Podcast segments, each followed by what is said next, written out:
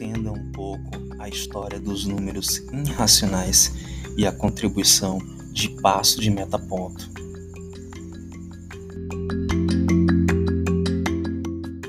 Olá, tudo bem, gente?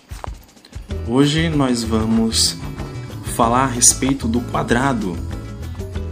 Como a diagonal do quadrado é um número irracional, eu acho por bem iniciar esse vídeo contando um pouco da história de uma personagem muito importante conhecido como Hipasso de Metaponto. O Hipasso de Metaponto foi um discípulo da escola pitagórica. De acordo com Wikipedia, o Hipasso de Metaponto, ele foi um filósofo pré-socrático, membro da escola pitagórica. Ele nasceu em torno do ano 500 a.C.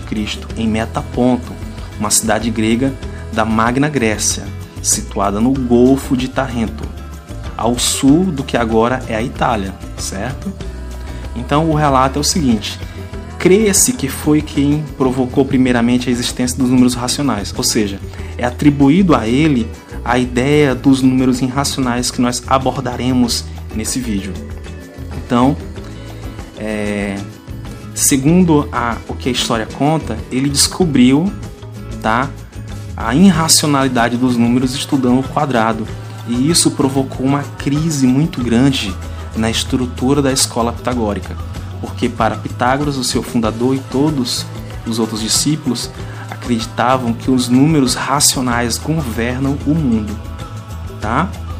Então olha só, em um momento em que os pitagóricos pensavam que os números racionais podiam descrever toda a geometria do mundo, o Hipasso de Metaponto havia quebrado a regra de silêncio dos pitagóricos, porque ele descobriu isso e revelou ao mundo a existência desses novos números.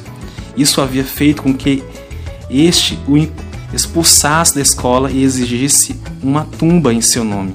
Segundo a lenda dessa história, fala que por conta disso, o Hipasso de Metaponto foi morto. Uns falam que ele foi lançado de, do alto de um penhasco, outros falam que ele em uma certa manhã foram meditar dentro do mar, lá no mar, né? E lá lançaram o metaponto. Ok? Os documentos da época dão versões diferentes desse final. Uns dizem que morreu em um naufrágio de circunstâncias misteriosas, outros que suicidou como autocastigo da sua revelação, dando assim liberdade à sua alma para buscar purificação em outro corpo Dizem ainda que um grupo de pitagóricos o matou, normalmente na descrição afogado. E há inclusive a teoria que diz que os, é, que os pitagóricos né, é, ordenaram a morte. ok?